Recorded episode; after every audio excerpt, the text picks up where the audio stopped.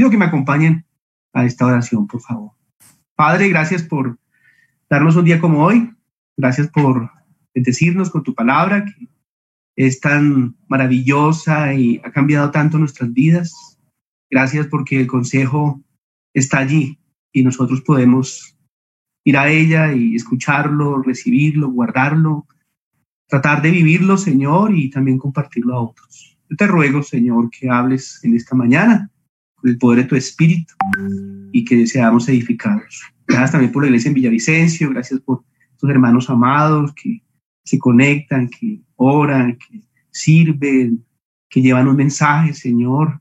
Gracias, Señor, por la vida de ellos. Tú los conoces, conoces sus necesidades y que también se las supla, Señor. Gracias también por eh, el deseo de que hayan otros varones, bien sean solteros o varones con familia, Señor. Oramos que estés aparejando esto, permitiendo esto para que haya equipo de trabajo y hayan buenos hermanos atendiendo las necesidades y siendo ejemplo y dando instrucción, Señor. Gracias, Señor. También levanta entre nosotros varones que prediquen, que compartan tu mensaje, varones con el don de evangelismo, con el don de la enseñanza también, Señor. Te lo pedimos y te dejamos este tiempo en tus manos, en el nombre de Jesús. Amén y amén. ¿Me están escuchando bien? ¿Todos me están escuchando bien? Ah, bueno, muchas gracias. Eh, bueno, entonces, el mensaje que les tengo a compartir hoy, permítanme mirar la hora, son las 10 y 25 de mi reloj, o sea que espero ir hasta las 11, hasta las 11 y 10, 11 y 10 máximo. El mensaje que les voy a compartir hoy es un mensaje que ha resultado eh, del estudio despacito, pero, pero seguro del Antiguo Testamento. Empecé el año, el año pasado, empecé en Génesis y voy en jueces. Entonces, Dios mediante las veces que, que tenga que predicar, voy a compartir algunas historias, especialmente del Antiguo Testamento. Y una de esas historias eh, me, impactó mucho, ya la había leído alguna vez, hace algunos años, pero es una historia que tiene un enfoque familiar, que tiene un propósito, especialmente hacia los padres. Aquí la mayoría de nosotros somos padres, algunos un día lo serán. Entonces, este mensaje es para todos nosotros. Pensé en algunas variables, si lo queremos llamar así. Pensé cuando papá y mamá son creyentes y sus hijos son creyentes. O papá y mamá son creyentes, pero uno de sus hijos es creyente y el otro no. Eh, también pensé en un mensaje que, abarcara, eh, el hombre es creyente, pero ella no, y tienen hijos. También este mensaje es para usted. O, es una abuelita o un abuelito donde los padres eh, no conocen a Dios, pero le dejan su nieta, le dejan su nieto. Tú tienes allí una influencia como autoridad eh, prima sobre sus hijos, eh, pero tú como abuelo o, abuela puedes influenciar sobre ellos en, dentro de los límites, ¿no? dentro, de la, dentro del alcance que Dios permite cuando se nos permiten cuidarlos o algo así. Lo mismo para el hombre solo, la mujer sola, la abuela, el abuelo. Este mensaje también es para los futuros padres, que un día lo serán. Entonces, no sobra aprender algo antes de comenzar la tarea. También pensé en los tíos o las tías. Algunos de ustedes ya lo son y ustedes también pueden influenciar a sus sobrinos y pueden ser de bendición para la vida de ellos.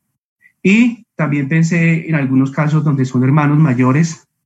Eh, a veces los hermanos menores también nos enseñan pero puede ser una influencia maravillosa cuando son hermanos mayores sobre los hermanos menores. Entonces es un mensaje que no solamente son para los papás, sino también para aquellos, voy a decirlo, cuando, cuando uno es creyente y el otro no, este mensaje también es para ti. Ahora, vayamos. Eh, le he puesto como, como título a este mensaje un versículo que seguramente ustedes lo han escuchado y es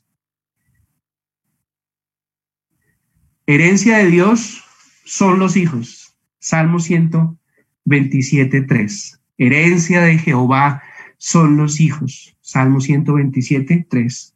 La responsabilidad de los padres hacia los hijos. Y ya hablamos de otras ah, posibilidades donde podemos también influenciar, enseñar a nuestros niños. Y no solamente a nuestros niños, sino también a nuestros jóvenes. Este pasaje es un pasaje en los Salmos. Lo voy a leer. Por favor, prestemos atención. Dice la palabra de Dios. Escucha, pueblo mío, mi ley. Inclinad vuestro oído a las palabras de mi boca. Abriré mi boca en proverbios. Hablaré cosas escondidas desde tiempos antiguos, las cuales hemos oído y entendido, que nuestros padres nos las contaron. No las, no las encubriremos a sus hijos, contando a la generación venidera las alabanzas de Jehová y su potencia y las maravillas que hizo. Él estableció testimonio en Jacob y puso ley en Israel, la cual mandó a nuestros padres que la notificasen a sus hijos para que lo sepa la generación venidera y los hijos que nacerán y los que se levantarán lo cuenten a sus hijos, a fin de que pongan en Dios su confianza y no se olviden de las obras de Dios, que guarden sus mandamientos y no sean como sus padres, generación contumaz y rebelde, generación que no dispuso su corazón ni fue fiel para con Dios su espíritu. Salmo 78, del versículo 1 al versículo 8. Es un salmo que me gusta mucho porque nos muestra nuestra responsabilidad, nuestra tarea que debemos asumir y realizar aquí en la tierra. Y es algo que también no solamente cada familia, sino que en una partecita pequeña lo hace la iglesia a través de la escuela dominical, teniéndolos una hora.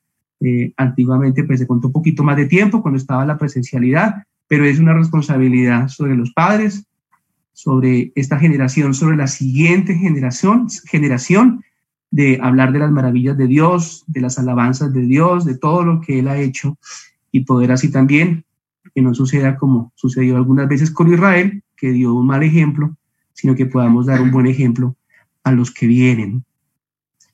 Entonces, habiendo leído este salmo, eh, vamos a estar en una historia del Antiguo Testamento, donde tenemos un ejemplo bíblico para la iglesia y para las familias de hoy.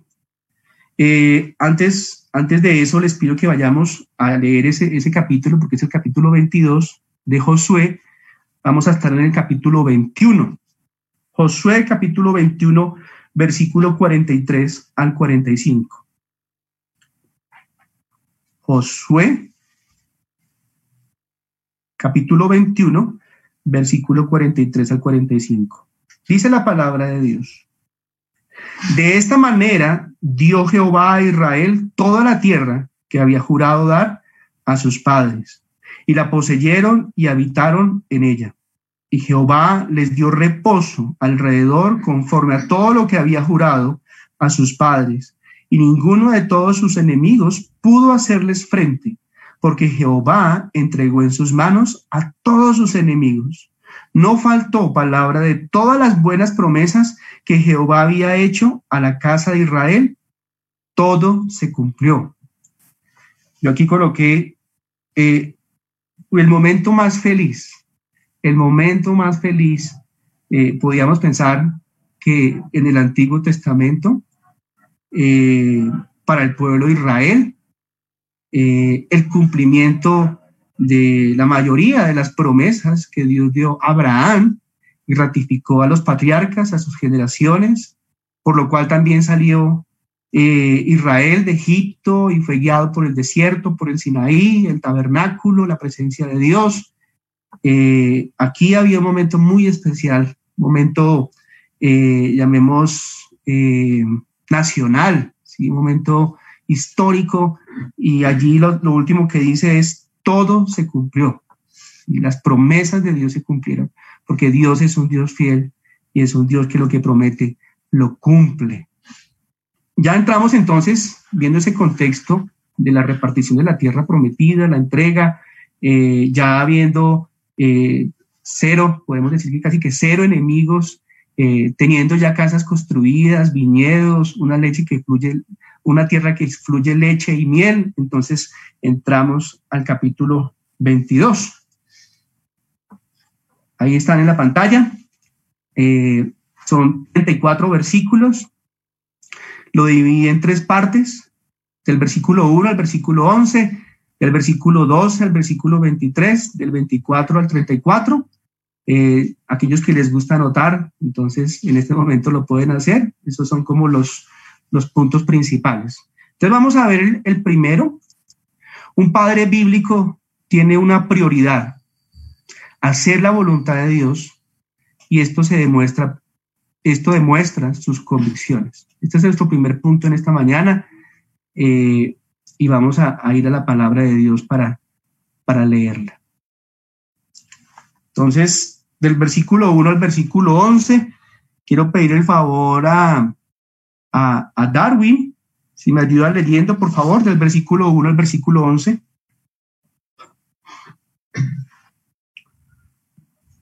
Josué 22, 1 al 11, ¿cierto, mi hermano?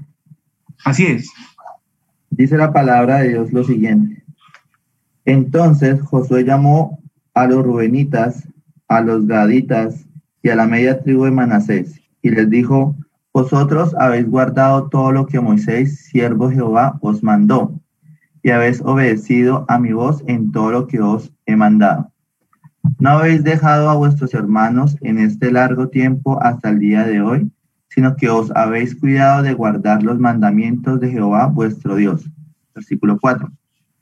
Ahora pues, que Jehová vuestro Dios ha dado reposo a vuestros hermanos, como lo había prometido, volved, regresad a vuestras tiendas, a la tierra de vuestras posesiones, que Moisés, siervo de Jehová, os dio al otro lado del Jordán. Solamente que con diligencia cuidéis de cumplir el mandamiento y la ley que Moisés, siervo de Jehová, os ordenó, que améis a Jehová vuestro Dios y andéis en todos sus caminos, que guardéis sus mandamientos y le sigáis a él y le sirváis de todo vuestro corazón y de toda vuestra alma. Versículo 6. Y bendiciéndolos, Josué los despidió y se fueron a sus tiendas. También a la media tribu de Manasés había dado Moisés posesión en Basán, mas la otra mitad dio Josué heredad entre sus hermanos a este lado del Jordán, al occidente, y también a estos envió Josué a sus tiendas después de haberlos bendecido. Versículo 8. Y les habló diciendo, Volved a vuestras tiendas con grandes riquezas, con mucho ganado, con plata, con oro y bronce, y muchos vestidos. Compartí con vuestros hermanos el botín de vuestros enemigos.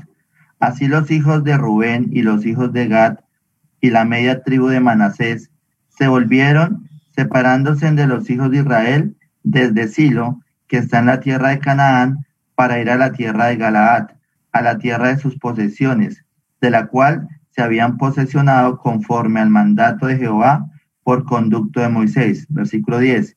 Y llegando a los límites del Jordán, que están en la tierra de Canaán, los hijos de Rubén y los hijos de Gad y la media tribu de Manasés edificaron allí un altar junto al Jordán un altar de grande apariencia, versículo 11.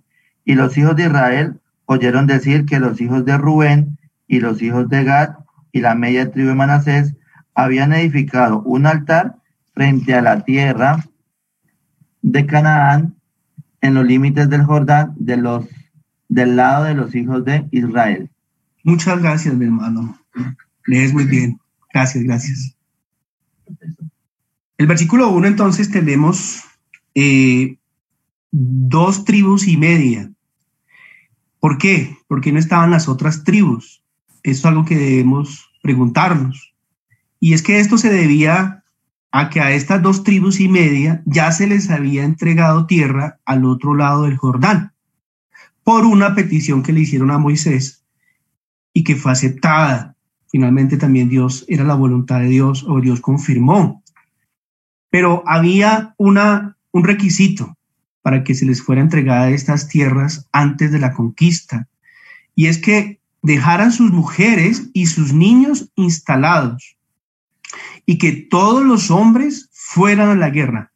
¿Los hombres de qué? De los rubenitas, de los gaditas y de la medio tribu de Manasés. De Manasés. Entonces, eh, ellos, cuando leemos números 32, cuando leemos Deuteronomio 3, lo que nos enseña la palabra es que ellos tenían muchas ovejas y vieron la necesidad de cuidar sus animales y hicieron esta petición al otro lado del Jordán.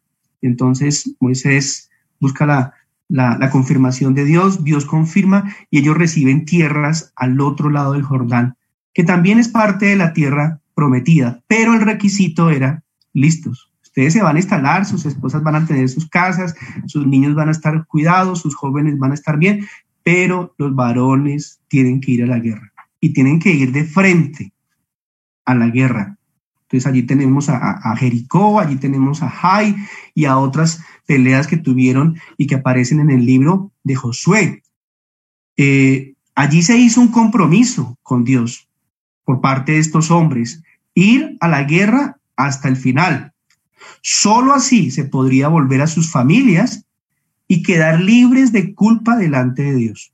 Eso aparece en Deuteronomio 3, versículo 18 y 22. Y aquí vemos algo interesante y es que en el Antiguo Testamento tenemos varios ejemplos con respecto al rol.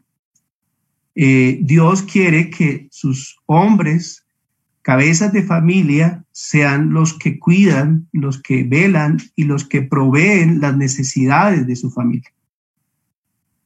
Especialmente esto se entiende y hay unidad y propósito cuando ambos son creyentes. Si tu esposa o tu esposo no son creyentes, Tranquilo, ora al Señor, primera de Pedro capítulo 3. Gánalos sin tu palabra, sino con tus hechos, con tu sabiduría, para que esa persona, bien sea un hombre o una mujer, puedan llegar al conocimiento de Dios y puedan entender lo que significa los roles. Amén.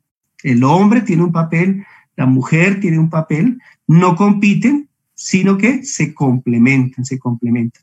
Entonces, Aquí vemos que varios hombres, posiblemente también habían jóvenes, eh, iban al frente de la guerra y las mujeres quedaron al otro lado del Jordán con sus niños, con sus niñas, con sus nietos, los, seguramente algunos abuelos, cuidándolos y no sabían durante cuánto tiempo, pero aquí ya habían terminado la guerra y habían ganado. También vemos del versículo 2 al versículo 6 que acabamos de leer, estos varones, eh, las mujeres se quedaron con sus hijos, este es el modelo o el diseño que Dios nos deja. Eh, tenemos a hombres maduros en sus convicciones por principios espirituales y valores morales que finalmente determinaron sus conductas. Ellos se comprometieron con Dios y ellos fueron a la guerra, a la recia guerra y cumplieron su palabra. ¿sí? Se habían 100, 200, 300 hombres, todos se mantuvieron. ¿Y esto qué muestra? Esto muestra sus principios espirituales y muestra sus valores morales. Josué como líder públicamente destacó esta escala alta del carácter que se encontraba en sus vidas. Ahora después de, manifestar estos principios espirituales y estos valores morales, que es mi apellido, valores morales, ¿qué hace? Viene un momento de palabra de bendición y despedida. Entonces, también nosotros, hermanos y hermanas, somos llamados a crecer espiritualmente, a guiarnos por principios, no por lo que el mundo diga, por lo que el mundo piensa, Igualmente las mujeres también son llamadas a tener estos principios. Si en el caso suyo, creo que el 50 al 40% de la iglesia en Suba son mujeres, eh, también no podemos o no pueden excusarse de que porque no tienen un varón, entonces no deben crecer espiritualmente y no pueden influenciar en la vida de sus hijos. Algunos hijos están en casa, otros hijos ya salieron, es, es, mucho más difícil, pero podemos dar consejo. Pero si están en casa, podemos influenciar, ¿sí? Y, y como, como nos, dijeron alguna vez nuestros padres, tenemos el, sartón el sartén por el mango, ¿sí? Tenemos el sartén por el mango y tenemos, eh, Dios nos delegó una autoridad para, para poder exigir algunas cosas, para poder controlar algunas cosas, para poder apoyar y guiar a nuestros hijos. Si ellos están en nuestro techo, tienen unas normas. y nosotros con la ayuda del Señor y con sabiduría debemos hablar con ellos, que sí, son mayores de edad, pero debemos también, con respeto, pero con autoridad, mostrarles que hay unas normas y que necesitamos eh, hacerse todo decentemente y en orden, como dice la palabra de Dios. Entonces, esto estaba pasando, mis hermanos. Ellos ya habían acabado la guerra, de regreso venían muchos hombres fieles, hombres de palabra, hombres de testimonio. Y en el versículo 7 al 11 eh, vemos que traían una provisión abundante. Entonces, eh, imagínense eh, la felicidad, ¿no? Fueron y no, no, no, llegaron o no regresaron sin plata, sin dinero, derrotados, exterminados, eh, debilitados, no, llegaron fortalecidos y llegaron con riquezas. El versículo 8 dice que llegaron con grandes tesoros, con vestidos, con oro. Venían cargados, bendecidos por Dios. Y yo aquí veo otro principio importante. La bendición espiritual suele traer la material. Por eso la economía de la familia no debe sustituir la enseñanza bíblica o el testimonio de Dios. Puedo volverlo a leer. La bendición espiritual suele traer la material. Por esto la economía de la familia no debe sustituir la enseñanza bíblica o el testimonio de Dios. Esto lo vemos en este pasaje. Estos varones confiaron, le creyeron a Dios, obedecieron y Dios se encargó en proveerles y esa provisión sería para ellos y para sus familias al otro lado del Jordán. Dios es fiel. Y, digo que es, es un principio porque, porque se necesita fe para que ese varón, eh, orando al Señor, pueda, pueda asumir la provisión completa de su familia. Cuando ambos son creyentes. Eh, eh, y Dios se va a encargar ¿sí? Dios se va a encargar. Entonces, eh, Mateo 6, por allá el Señor Jesús dijo, mas buscad primeramente el reino de Dios y su justicia, y todas estas cosas serán añadidas. Y también versículos antes dice, porque no podáis servir a dos señores, no podéis servir a las riquezas y a Dios, porque amarás a uno y aborrecerás al otro. Entonces, estos hermanos venían en victoria y venían con provisión para sus familias. Asimismo, sus convicciones se constituyen en un ejercicio de certeza y es por eso que tomaron una decisión. ¿Cuál fue la decisión más importante que tomaron? Alguien que me diga, algún varón, pensando en el versículo 10, ¿cuál fue la decisión que ellos tomaron?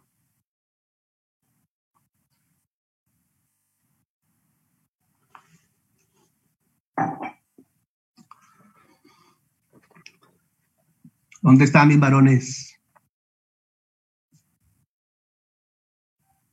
¿Cuál fue la decisión que tomaron? Versículo 10.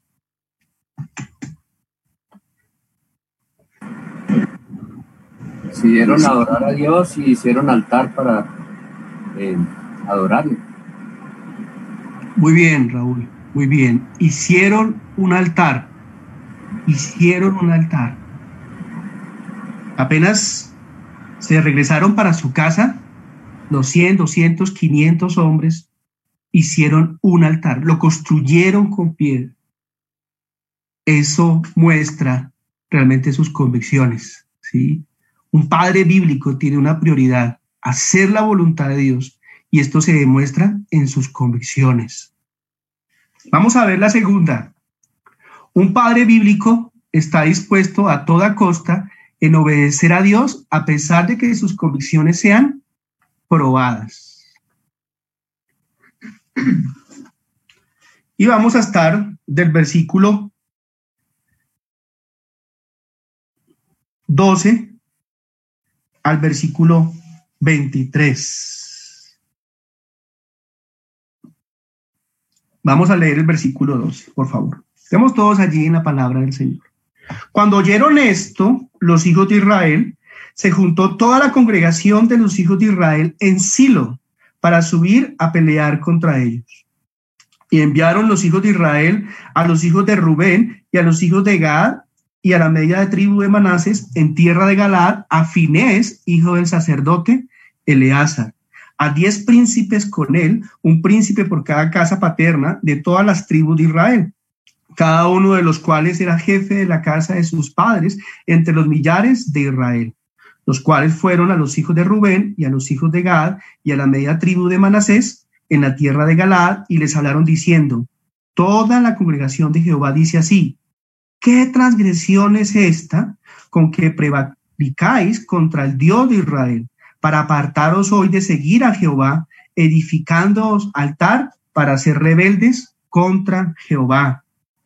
Es importante, mis hermanos, entender que Dios había centralizado el culto y el servicio en el tabernáculo. O sea, en principio, en teoría, el altar estaba prohibido. Lo que estos hombres habían construido con piedra, de gran apariencia, estaba prohibido porque para eso estaba el tabernáculo. Y dentro del tabernáculo, recordemos, había un altar donde se ofrecían los sacrificios, las ofrendas y los holocaustos. Pero, aquí viene el pero, Josué, capítulo 18, versículo 1 y 2, allí aparecen, capítulos antes, que el tabernáculo fue levantado en Silo. Entonces, hagámonos un mapa mental está, está la tierra prometida, está la tierra prometida, por la mitad está el Jordán, y a este lado quedaron las siete y medias tribus o las ocho medias tribus, a este lado del Jordán, y a este lado, otro lado del Jordán quedó Manasés, eh, Agar y la otra que se llama los Gaditas, Rubén, Gaditas y Manasés. Entonces, el Jordán estaba por toda la mitad. Y a este lado del Jordán, donde estaban la mayoría de tribus, estaba Silo y estaba el tabernáculo. Entonces, había una, había una división que era, que era el Jordán, ¿sí? que era este, este río, los, los dividía. Para un judío, el tabernáculo era la casa de Dios, era su gloria, sacrificios, ofrendas, y también un testimonio para los niños. Cuando la otra parte de las demás tribus saben que hicieron este altar, lo que acabamos de leer es que se le envía una comisión. Y esta comisión es enviada para pelear. Estaba por suceder una guerra interna, una gran mortandad, porque ellos entendían que era un pecado que traería grandes consecuencias a todos también, estos hombres también eran hombres celosos, hombres con templanza, hombres con resolución, y por eso enviaron al sacerdote y a diez, y a diez príncipes con él. Para los príncipes y los sacerdotes, el sacerdote finés era un acto de rebeldía, la construcción de este altar, que en sus recuerdos se compara primero con el pecado en peor. Luis Carlos quiere leer el versículo 17 y le pido el favor a Raúl, versículo 20 más adelante. Sí, hermano, de la versión nueva traducción viviente, dice así el Señor. ¿Acaso no, se fue, no fue suficiente el pecado que cometieron en peor? Hasta el día de hoy no estamos completamente limpios de ese pecado, incluso después de la plaga que azotó a toda la comunidad del Señor. Muchas gracias. Es un pecado que se cometió eh, antes, aparece en la historia de ellos, la tienen muy presente, murieron 24 mil personas, porque hombres israelitas fornicaron con otros pueblos. Entonces vino un juicio de Dios. Entonces allí el sacerdote y los príncipes dicen, no recuerdan todo lo que pasó allí en números, no recuerdan cómo vino la mortandad, el juicio de Dios y el otro es Acán, que era más reciente. Versículo 20, Raúl. no cometió Acán, hijo de Sera, prevaricación en el, en el anatema, y vino ira sobre toda la congregación de Israel, y aquel hombre no pereció solo en su iniquidad. Amén. Entonces, algo más reciente en su historia es Acán guarda un anatema bajo de su tienda y, entonces también murió él y toda su familia. Entonces, eh, el juicio de Dios puede ser rastreado en el Antiguo Testamento y esto lo llevó a reaccionar de que, oiga, estos están construyendo un altar y podemos desaparecer. El momento más feliz de la vida, todo se cumplió, ahora se puede convertir en el peor de su vida, porque estas dos tribus y media hicieron algo y está mal. Entonces reaccionaron. Imagina estos hombres corriendo a buscarlos y a decirles, ¿qué hicieron? ¿Por qué hicieron esto? ¿No recuerdan a Peor y no recuerdan a Can? Eso es lo que, lo que aparece allí en estos versículos. Pero ¿qué respondieron estos varones? Versículo 21 al 23. Entonces, hermanos, síganme en la lectura, por favor. Entonces los hijos de Rubén y los hijos de Gad y la media tribu de Manasés respondieron y dijeron a los cabezas de los millares de Israel, Jehová, Dios de los dioses, Jehová, Dios de los dioses, él sabe y hace saber a Israel si fue por rebelión o por prevaricación contra Jehová, no nos salves hoy. Si nos hemos edificado altar para volvernos de en pos de Jehová, o para sacrificar holocaustos, ofrenda, o para ofrecer sobre él ofrendas de paz, el mismo Jehová nos lo demande. Entonces vemos el testimonio de estos varones. No se apabullaron, no se amedrentaron, sino que dijeron, Dios sabe. ¿Y qué atributo tenemos acá? Tenemos un atributo y es que Él es omnipresente, Él sabe, omnisciente, Él conoce, Él conoce por qué lo hicimos, Él sabe, versículo 21. Eh, y esto, esto nos lleva a, descansar como padres de que cuando tomamos algunas decisiones con respecto a, nuestra vida, con respecto a nuestros hijos, eh, descansamos de que Dios nos guía. ¿sí? Y, a veces cuando se levante la oposición o cuando sean apuesta a prueba nuestras convicciones, mantenernos. Estos hombres se mantuvieron. Estos hombres se mantuvieron y hoy en día también necesitamos mujeres, hombres, familias que se mantengan en sus convicciones que le creamos a Dios y avancemos. Más adelante vamos a ver que finalmente este altar tenía un propósito hermoso para sus siguientes generaciones. Hermanos, todo niño joven en casa, donde esté una figura de autoridad, y si esta persona es creyente, hará que ellos sean edificados con la palabra y la oración. Yo sé que para algunos de ustedes sus hijos ya salieron de casa, y de pronto estarán pensando, ya no hay nada que hacer. Y yo les animo a través de la palabra que sí, todavía hay algo por hacer, se puede interceder por ellos. Yo no sé cuántas veces usted intercede por su hijo que no es creyente. Y también por su hijo que es creyente. Debemos interceder todos los días ante el trono de Dios, rogarle al Señor, suplicarle al Señor, clamar al Señor por él ser como, como el Señor Jesús enseñaba con la, con la viuda y el juez, ser insistentes, inoportunos delante de Dios, rogando por ellos. No que el Señor puede cambiar sus corazones, no que el Señor puede enviar a otros para que le compartan el mensaje. Y mucho más, si están dentro de nuestra casa, tenemos que seguir orando y orando y que el Señor nos haga fieles, de buen testimonio, con valores morales, con principios espirituales, que el Señor nos mantenga en nuestras convicciones, porque esto también muestra que finalmente somos una autoridad puesta por Dios para pedirle a Él. La salvación le pertenece a Dios. Amén. Pero Él nos ha dejado una herencia, herencia de Jehová son los niños, son los hijos, y podemos también de alguna manera eh, participar en esa, en esa vida sabiendo que lo espiritual es de Dios, pero nosotros podemos eh, abonar ese campo, sembrar en esa tierra y ver fruto. Ánimo, mis hermanos. Es importante, es importante la crianza. Eh, eh, y pensando en esto, de la crianza,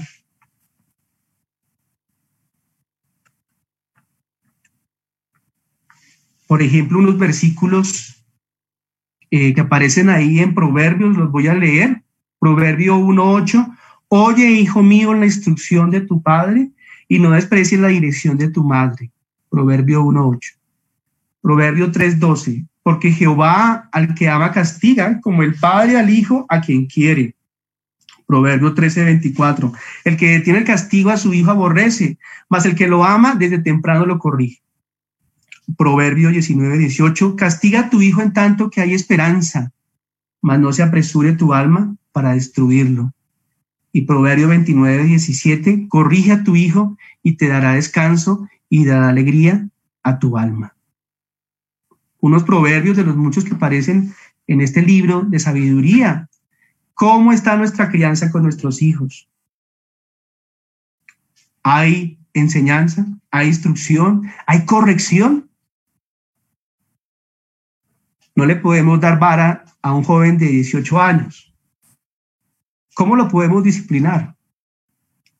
Pero si nuestro niño tiene 3 años, 8 años, bueno, hasta 12 años, 10 años, y hace pataleta, y hay rebeldía, y hay mentira, ¿estamos corrigiéndolo con la vara? La crianza trae también al final algo que no queremos nosotros, pero que debemos hacer, un castigo físico. Dios dejó esas nalguitas para castigarle con sabiduría, esperando que se arrepienta, porque no fue suficiente la instrucción, porque no fue suficiente la exhortación, criarlos en la disciplina y la amonestación del Señor. Es algo que le compete a las mamás, no a las abuelas. Las mamás son responsables de esto, a no ser que participen se compartan esta responsabilidad y haya unidad, pero debemos ofrecer crianza a nuestros hijos, hermanos. Vamos a ir a la tercera y es del versículo, del versículo, perdónenme acá un momentico, versículo 24 al versículo 34. Un padre bíblico establece un testimonio de Dios permanente en su casa como una convicción única y eterna. Un testimonio de Dios permanente en su casa como una convicción única y eterna. Entonces, estos varones dijeron, Dios sabe por qué lo hicimos. Ustedes nos están acusando que somos rebeldes, ustedes nos están mostrando que hicimos eh, anatema, que nos rebelamos, pero no es así. Y entonces, leamos eh, el versículo 24, eh, cada uno allí, dediquémosle unos minutos, del versículo 24 al versículo 28. Por favor, léalo allí con su familia y al final les hago una pregunta.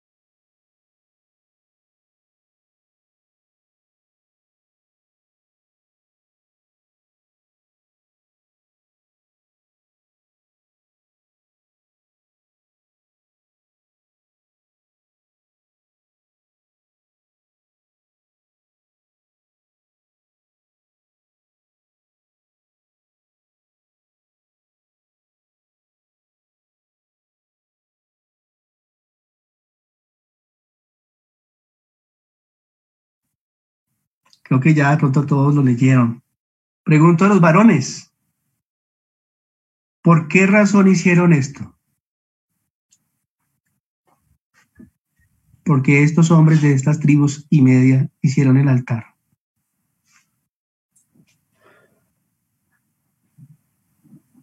Para dar testimonio a sus generaciones de que ellos también tenían parte de Jehová y que no, no habían sido apartados Amén, amén, Darwin, muchas gracias. ¿Alguien quiere añadir algo más?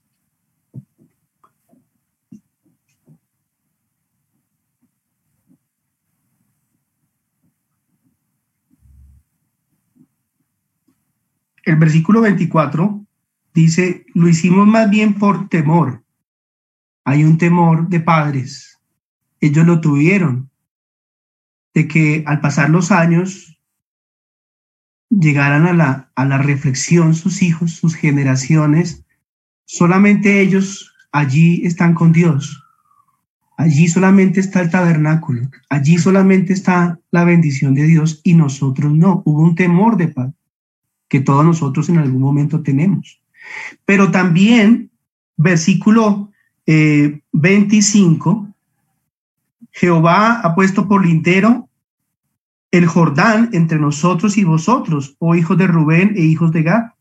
¿No tenéis vosotros partes en Jehová? Así vuestros hijos harían que nuestros hijos dejasen de temer a Jehová. Hay un temor de padres bien infundado, una preocupación, pero también piensan de que ellos necesitan eh, el temor de Jehová y por eso hicieron el altar, que más adelante dice que es como un símil, como una, como una comparación, como una, una réplica, pero que en el altar no se iba a ofrecer nada.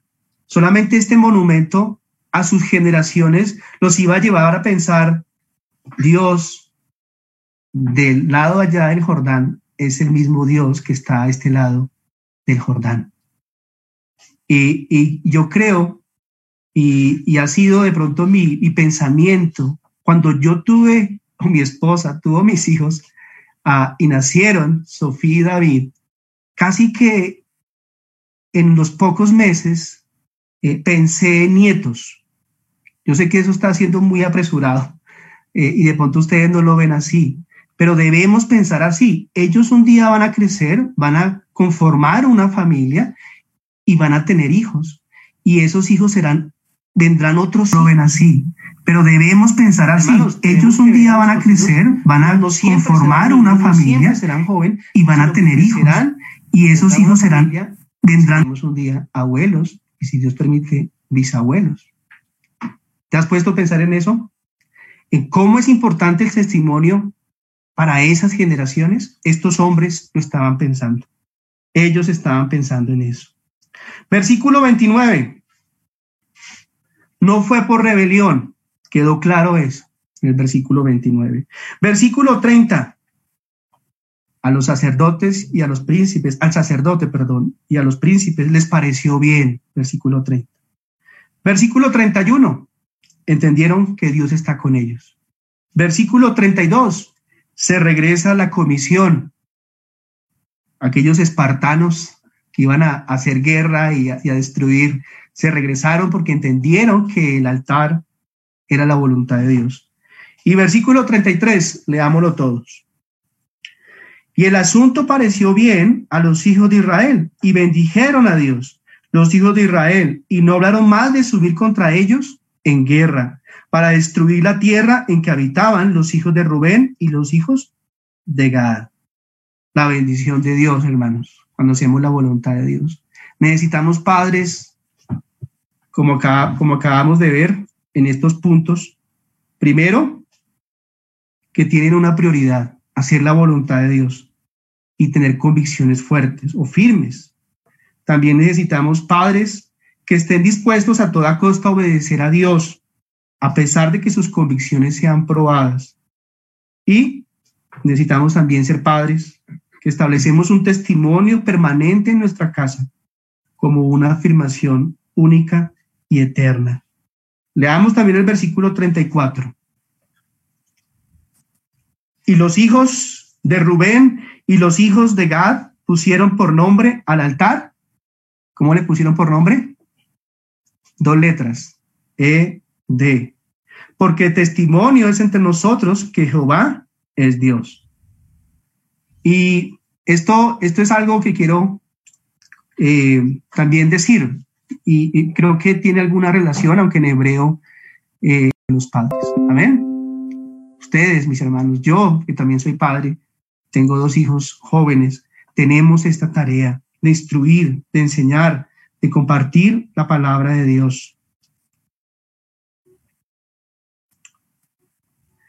Estamos frente a uno de los episodios más bonitos de la Biblia, en el libro de, Josué. El libro de Josué es conocido como el libro del éxito, de la victoria. Pero, lamentablemente, lo que vino después es que no permaneció este momento de victoria, este momento de éxito. Se levantó una generación que no conocía a Dios. Y esto por gran parte por el pecado de sus padres, por desobedecer a Dios. Y por eso aparece el libro de jueces. Hermanos, llevemos a nuestra casa tres tareas pensando en lo que hemos aprendido hoy. La primera, la historia nos enseña cómo estas familias tenían un propósito. Asumamos nuestra autoridad dada por Dios de manera que experimentemos un deber cumplido y una realización familiar, y todos enfocados en la gloria de Dios. Este es un punto que, quiero que pensemos. Dios quiere que nosotros experimentemos eh, la realización como padres, que experimentemos para su gloria, ¿no? Que experimentemos que hemos hecho bien el trabajo y que no ha sido a medias o que ha sido regular o que muy de vez en cuando. De pronto, si miramos hacia atrás, de pronto tu caso es, oiga, yo he abandonado la herencia de Jehová. Hoy es el momento de comenzar. Hoy es el momento de hacer la tarea, porque Dios nos ha llamado a eso. Y siempre pues enfocados en la gloria de Dios. El segundo punto es, ha de ser la responsabilidad de cada padre o madre presentar el Evangelio de Jesús a las nuevas generaciones. Los niños o jóvenes necesitan ser redimidos por la sangre de la cruz para el perdón de sus pecados ante un Dios justo y santo, así ser librados de la condenación eterna. Nosotros no queremos hijos buenos, aunque Dios en su palabra a través de los mandamientos nos hace buenos, pero Dios quiere son nuevas criaturas, personas que nazcan de nuevo. Por eso debemos compartirles el Evangelio y hacerlos también nuestros discípulos. Tú eres el primer emisario o enviado a compartir el Evangelio a tus hijos. Hermano, si ese niño tiene cinco años, ocho años, ese niño está absorbiendo mucho, mucho. Puede recibir mucho de la palabra de Dios y tú lo puedes hacer. Tú, abuela, abuelo, enséñale a tu nieta, a tu nieto. Tú puedes enseñar la palabra de Dios. Y como dice por allá en Timoteo, porque desde niño he recibido las escrituras, las cuales me pueden hacer sabio para salvación. Entonces, todos los días debe haber un altar en lo posible en nuestra casa donde enseñemos la palabra. Y tercero, la vida de la iglesia es tan necesaria que no sea como un rito externo, sino como una comunión de un pueblo que alaba a Dios, sirve a Dios, ofrenda a Dios, testifica a Dios. Un modelo y un cerco que estimula a las siguientes generaciones. Si tú te dejas de congregar, tu hijo, tu hija, tu nieto, tu nieta está viendo eso. Hay cosas de fuerza mayor, ahorita por el COVID, hay situaciones que se presentan como que no tengo buen internet, pero no podemos dejar de congregarnos. Es la manera como Dios ha establecido el ejemplo y cómo ese ejemplo pasa a otras generaciones. Ellos deben vernos ofrendar, ellos deben vernos servir, ellos deben vernos utilizar o poner al servicio nuestros dones. Ellos están viendo esto. Dejad a los niños venir a mí y no se lo impidáis porque de los tales es el reino de Dios. Marcos 10:15. Y le dijeron a Jesús, ¿oyes lo que estos dicen? Y Jesús les dijo, si nunca leísteis de la boca de los niños y de los que maman, perfeccionaste la alabanza, Mateo 21, 16. Y termino con lo siguiente.